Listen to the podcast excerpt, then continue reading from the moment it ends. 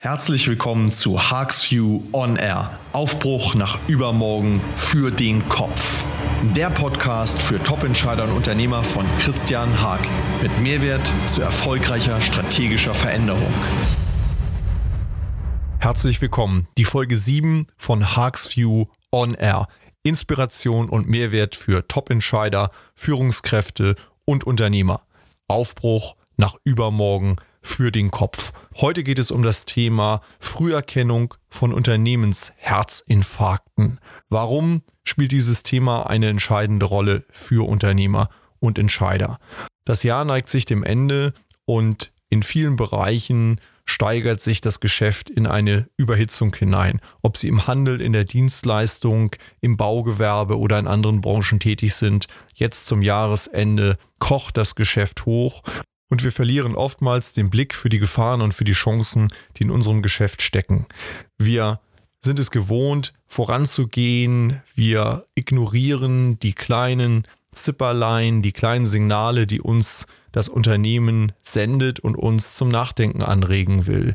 Wir haben einfach keinen geschärften Blick für die Gefahren, die mit dieser Situation einhergehen. Infarkte, kündigen sich an, genau wie im medizinischen Bereich der Herzinfarkt seine kleinen Signale voraussendet. Wir sind aber oftmals blind dafür. Wir wägen uns in Sicherheit, denn es läuft ja. Es geht uns gut, es läuft, es geht voran und wir sind mit anderen Dingen beschäftigt als mit dem Blick auf uns selbst. Das Jahresende lädt ein dazu, einmal den Blick auf sich selbst zu richten und in sich hineinzuhorchen. Das können wir im medizinischen Bereich als Mensch mit uns selbst tun. Das sollten wir aber auch als Unternehmer im Unternehmen mit unserer Organisation, mit unserem Unternehmen immer wieder tun. Diese Zeit des Jahres, gerade dort, wo es so hoch kocht, lädt ein, doch einmal innezuhalten, sich einen Moment Zeit zu nehmen und sich einmal die Fragen zu stellen, die notwendig sind, um frühzeitig Signale zu erkennen, die uns irgendwann in eine Situation hineinlaufen lassen, die irreversible Schäden hervorruft und uns in eine Krise stürzt.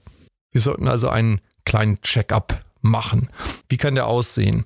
Für mich ist das eine gewohnte Situation. Als Berater, als Unternehmer bin ich es gewohnt, mit vielen verschiedenen Situationen umzugehen. Ähnlich wie ein Arzt haben wir aus unserer Sicht den Vorteil, dass wir viele Fälle kennen, dass wir viele Fälle erleben, die aus guter Situation und guten Situationen, aus gutem Geschäft, aus gut laufenden Organisationen hineinlaufen in eine Krisensituation. Wir sind sensibel dafür zu erkennen, welche Indikatoren, welche Symptome dazu anregen, nachzudenken über das, was da passiert, wach zu werden, aufmerksam zu werden und alarmiert zu sein. Meine These ist, dass es viele Signale gibt, die uns frühzeitig zeigen, dass wir in eine kritische Situation hineinlaufen. Meine These ist aber vor allen Dingen auch die, dass es weniger einfacher Mittel bedarf, um eine Vielzahl dieser Situationen frühzeitig erkennen zu können und dem entgegenwirken zu können. Aus meiner Sicht gibt es vier zentrale Ansatzpunkte. Die möchte ich im Weiteren beleuchten und Sie daran teilhaben lassen, meine Erfahrungen aus diesem Bereich für sich selber nutzen zu können. Meistens treten die Symptome für den Infarkt nicht alle zeitgleich auf. Sie kommen schleichend, Stück für Stück, hin und wieder, immer mal. Das heißt, wir sind nicht so richtig gewarnt, wir haben nicht so richtig eine Ballung von Symptomen, eine Ballung von Situationen, die uns sofort aufhorchen lassen, sondern wir sind sehr oft arglos und betreiben unser Geschäft und merken, ach, es läuft mal hier nicht so gut, es läuft mal da nicht so gut, es passiert dies und jenes und äh, wir lassen uns davon gar nicht aus der Ruhe bringen. In vielen Fällen ist das auch okay, in manchen eben nicht. Und genau diese Unterscheidung fällt uns sehr, sehr schwer, da wir immer nur aus unserer eigenen Perspektive auf die Situation schauen. Aus den vielen Jahren meiner Praxis heraus möchte ich es mal so beschreiben. Wie im Sport sind viele Unternehmer und auch viele Führungskräfte verwöhnt von Erfolg. Wer Erfolg hat im Sport, hat in der Regel eine Karriere hinter sich, eine Laufbahn hinter sich, in der viele Dinge geglückt sind. So ist es im Unternehmerischen auch. Viele Dinge sind richtig gelaufen und ich bekomme immer wieder die Bestätigung, dass das, was ich tue, dass das, was ich unternehmerisch entscheide und wie ich handle, richtig ist, denn es ist von Erfolg gekrönt. Ich vermute in vielen Situationen gar nicht die Möglichkeit des Scheiterns oder die Möglichkeit der Problematik. Meine These ist, dass ein sehr erfolgreicher Sportler manchmal blind wird für die Gefahren und Anzeichen, die sein Körper aussendet, denn es ist nicht gewohnt, es ist immer gut gegangen. Viele Trainingseffekte, viel Übertrainieren, viele Überlastungen, viele Belastungen hat der Körper einfach weggesteckt und hat funktioniert. Es ist gut gegangen. Andere haben sich verletzt, ich nicht. Warum sollte ich gewarnt sein? Warum sollte ich glauben, dass es bei mir trotzdem einmal schief gehen kann? Genauso ist es im Unternehmerischen. Viele Entscheidungen waren erfolgreich. Warum sollte diese erfolgreiche Entscheidungskette einmal brechen? Warum sollte eine Entscheidung nicht mehr funktionieren? Warum sollten Situationen anders ausgehen, als ich es gewohnt bin. Es geht also für mich an dieser Stelle darum, einmal innezuhalten und sich zunächst einmal bewusst zu sein, dass wir blinde Flecke haben. Das ist der erste Schritt zu erkennen, wir haben blinde Flecke und erkennen an einigen Stellen nicht, dass es anders sein könnte, als es scheint. Allein diese Erkenntnis setzt voraus, dass ich bereit bin, loszulassen, dass ich meine Glaubenssätze, meine Erfahrungswerte einmal hinter mir lasse und zugebe, es könnte anders sein, als ich es selbst bisher erlebt habe. Dieser erste Schritt öffnet den Blick für den zweiten Schritt. Im zweiten Schritt geht es darum, die Situation zu hinterfragen. Ist die Situation genauso, wie sie erscheint, harmlos? Oder sind die Zusammenhänge, sind die zu beobachtenden Symptome möglicherweise doch nicht so harmlos? Sind die Folgen, die sie haben können, doch kritischer, als es momentan im ersten Blick erscheint? Ein Beispiel dazu von einem Unternehmer, der ein Unternehmen mit circa 3000 Mitarbeitern führt, sehr erfolgreich führt und der mir kürzlich berichtete, dass zwei seiner Abteilungsleiter gekündigt hätten. Er widmete danach einige Minuten der Erklärung der Situation, aber nicht der Ursachenanalyse. Seine Erklärung zielte mehr darauf ab, mir zu erläutern, dass diese beiden Manager ohnehin nicht ganz so gut gewesen seien, wie sie sich selbst gesehen haben, dass es vielleicht ja doch eine glückliche Fügung war, dass man sie endlich los sei, dass der Verlust verschmerzbar wäre und dass man schon besseren Ersatz finden würde im Laufe der Zeit. Ich will die Situation gar nicht bewerten, das mag so sein, das muss aber nicht so sein. Der Gedanke, dass das Weggehen, die Kündigung dieser beiden Manager Ursachen haben könnte, die nicht in Ihnen, sondern im Umfeld, in der Situation des Unternehmens mit einer längeren Vorgeschichte haben könnte, dieser Gedanke ist dem Herrn an der Stelle nicht gekommen. Seine Konsequenz, seine Folge aus dieser Situation war lediglich, dass er nun zwei Stellen neu besetzen müsste und wie viel die Headhunter kosten würden und welchen Aufwand er jetzt treiben müsste, um die Stellen neu zu besetzen. Die Frage, wie die Wirkung in die Mannschaft hinein sei, wie die Wirkung möglichen Kunden gegenüber sei, welche Ursachen dazu geführt hatten, dass diese beiden Manager gekündigt hatten, welche Situation möglicherweise besteht, die es auch schwer macht, neue Leute zu gewinnen und neue Mitarbeiter, neue Manager in diese Position hineinzubringen. Dieser Blickwinkel schien ihm zumindest unbedeutend und war ihm gar nicht so wichtig. Mein Hinweis darauf, die Perspektive doch einmal zu wechseln und einmal zu überlegen, was denn notwendig sei, um Leute zu halten und ob sein Unternehmen, sein Bereich so organisiert sei, dass Mitarbeiter sich dort wohlfühlen, sich identifizieren, ihre Zukunft dort sehen, ihre Interessen dort gewahrt sehen. Diese Überlegung schien ihm sehr fremd im ersten Moment und er war wenig offen, sich damit weiter zu befassen. Erst nach einem längeren Gespräch öffnete sich sein Blick und entstand eine gewisse Bereitschaft, sich mit der Situation auch einmal anders auseinanderzusetzen. Aus meiner Sicht ein sehr kluger Entschluss und ein existenziell notwendiger, denn so wie ich die Situation dort einschätze, waren es Anzeichen einer beginnenden Entwicklung und keine Einzelfälle. Unabhängig von der konkreten Situation in diesem Fall zeigt das Beispiel, wie schwierig so eine Situation sein kann. Führungskräfte verlassen das Unternehmen sehr häufig, nehmen sie noch eine Reihe guter Mitarbeiter mit und reißen so ein großes Loch in eine bis dato gut funktionierende Mannschaft. Die Stimmung kann kippen und es kann zu einer Abwärtsspirale kommen, insbesondere wenn eine Stimmung entsteht, die weiter transportiert wird, in der es dann heißt, dort kann man nicht arbeiten, dort ist das Klima schlecht, dort laufen die Leute weg. Wenn sich das zu Kunden fortsetzt, kann das weitaus teurer und mit größerer Tragweite verbunden sein, als das auf den ersten Blick scheint und sehr, sehr schwer wieder einzufangen sein. An dieser Stelle ein Hinweis in eigener Sache.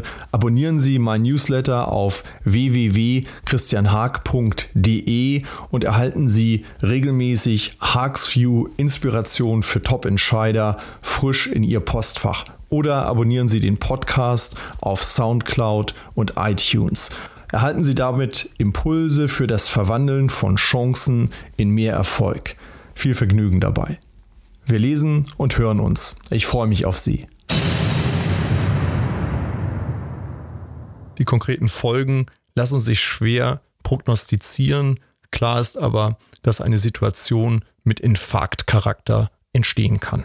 Man muss sich an dieser Stelle immer darüber im Klaren sein, dass solche Situationen nicht spontan entstehen. Sie haben immer eine Vorgeschichte. Kein Topmanager steht morgens auf und kündigt spontan ohne Grund.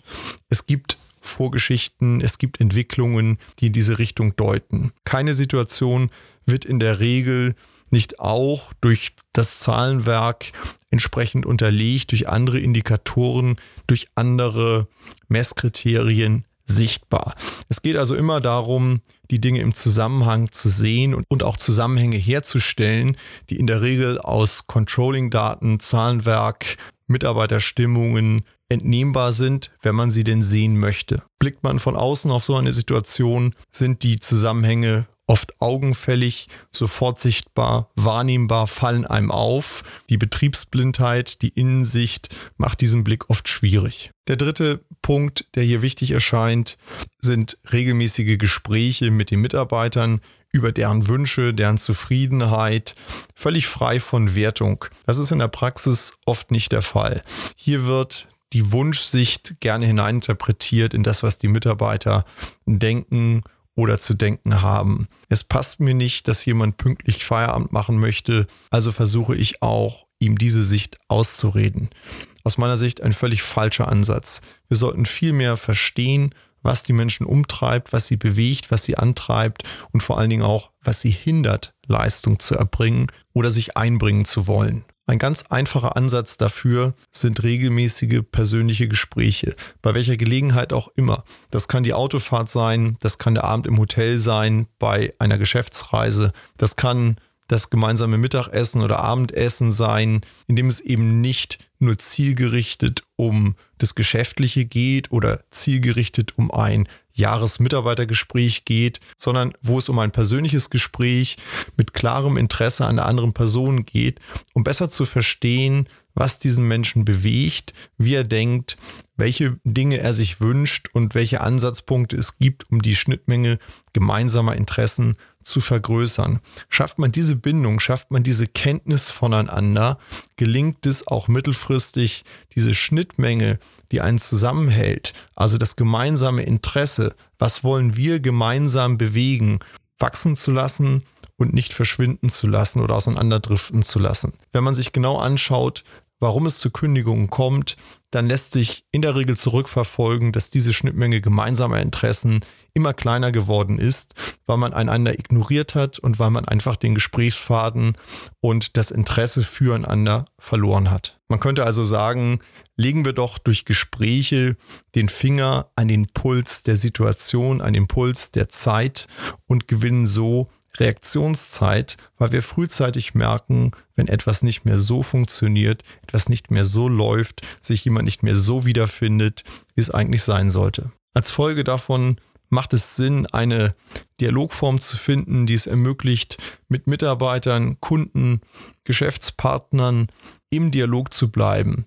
Trends zu entdecken, Stimmungen wahrzunehmen, zu merken, was den anderen oder die anderen bewegt und was sie von einem selbst erwarten oder von dem Unternehmen erwarten. Behalten Sie also den Finger am Puls der Zeit. Entscheidend dabei ist, dass dies ungefiltert, ohne Zwischenfilter, ohne Zwischenpersonen, ohne Zwischeninstanzen stattfindet. Sie brauchen selbst als Entscheidungsträger den unverstellten Blick auf die Situation. Als Konsequenz daraus sollten wir im vierten Schritt Instrumente entwickeln und mit der Zeit weiter verfeinern, die geeignet sind, genau diese Signale zu relevanten Themen erfassen zu können. Diese Instrumente sollten und müssen gar nicht perfekt sein von Anfang an.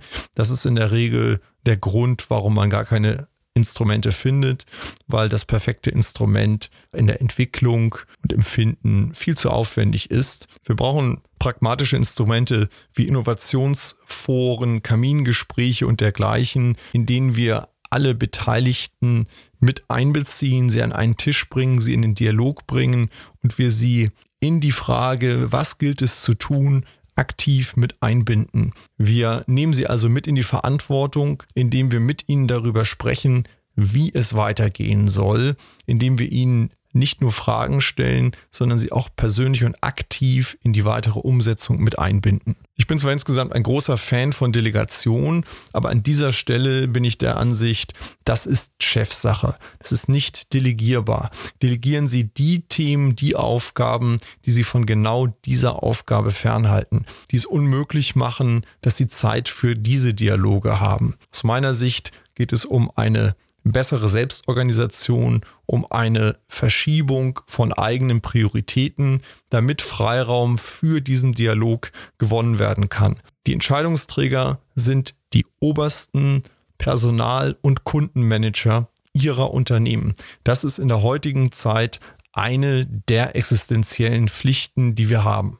Der Wettbewerb um Kunden auf der einen Seite, der Wettbewerb um Mitarbeiter auf der anderen Seite ist härter denn je, insbesondere in einem Arbeitnehmermarkt, in dem wir nicht nur innerhalb unserer eigenen Branche, sondern mit allen anderen Branchen um die besten Leute konkurrieren und die Mitarbeiter genau dies auch wissen und entsprechend aus ihrer Sicht die Nachfrage auch in eigenes Handeln umsetzen. Sprich, die Treue zum Unternehmen, wie wir sie einmal kannten, gibt es heute in der Form nicht mehr. Als Manager, als Unternehmer sollten wir uns viel mehr sehen wie den Hoteldirektor, der selbst operativ überhaupt nicht in irgendeine Abteilung des Hotels eingebunden ist, sondern Freiraum hat, durch das Hotel zu gehen, mit Gästen, mit Abteilungen, mit Mitarbeitern zu sprechen, den Dialog zu pflegen, zu beobachten, wahrzunehmen, was funktioniert, was funktioniert nicht, welche Möglichkeiten gibt es, wie können wir sie umsetzen und der eher wie ein Dirigent eines Orchesters, der eben selbst auch kein Instrument spielt, dazu da ist, das Ganze zu dirigieren, zu leiten und das große Ganze im Blick zu haben. Nur so bleibt mein Blick frei für kleinste Abweichungen, für Störungen und für all das, was das große Ganze gefährdet. Und nur so behalte ich meinen Blick, meinen Sensor am Puls der Zeit. Schritt 5. Das ist der schwierigste Punkt. Bei Punkt 5 geht es um klare, verbindliche Regeln, Maßnahmen, Entscheidungen aus den Erkenntnissen heraus, die wir in den vorangegangenen Schritten gewonnen haben. Es geht darum, die Erkenntnisse konsequent und strukturiert umzusetzen. Aufs medizinische Übertragen bedeutet das, wir haben eine Infarktgefahr erkannt.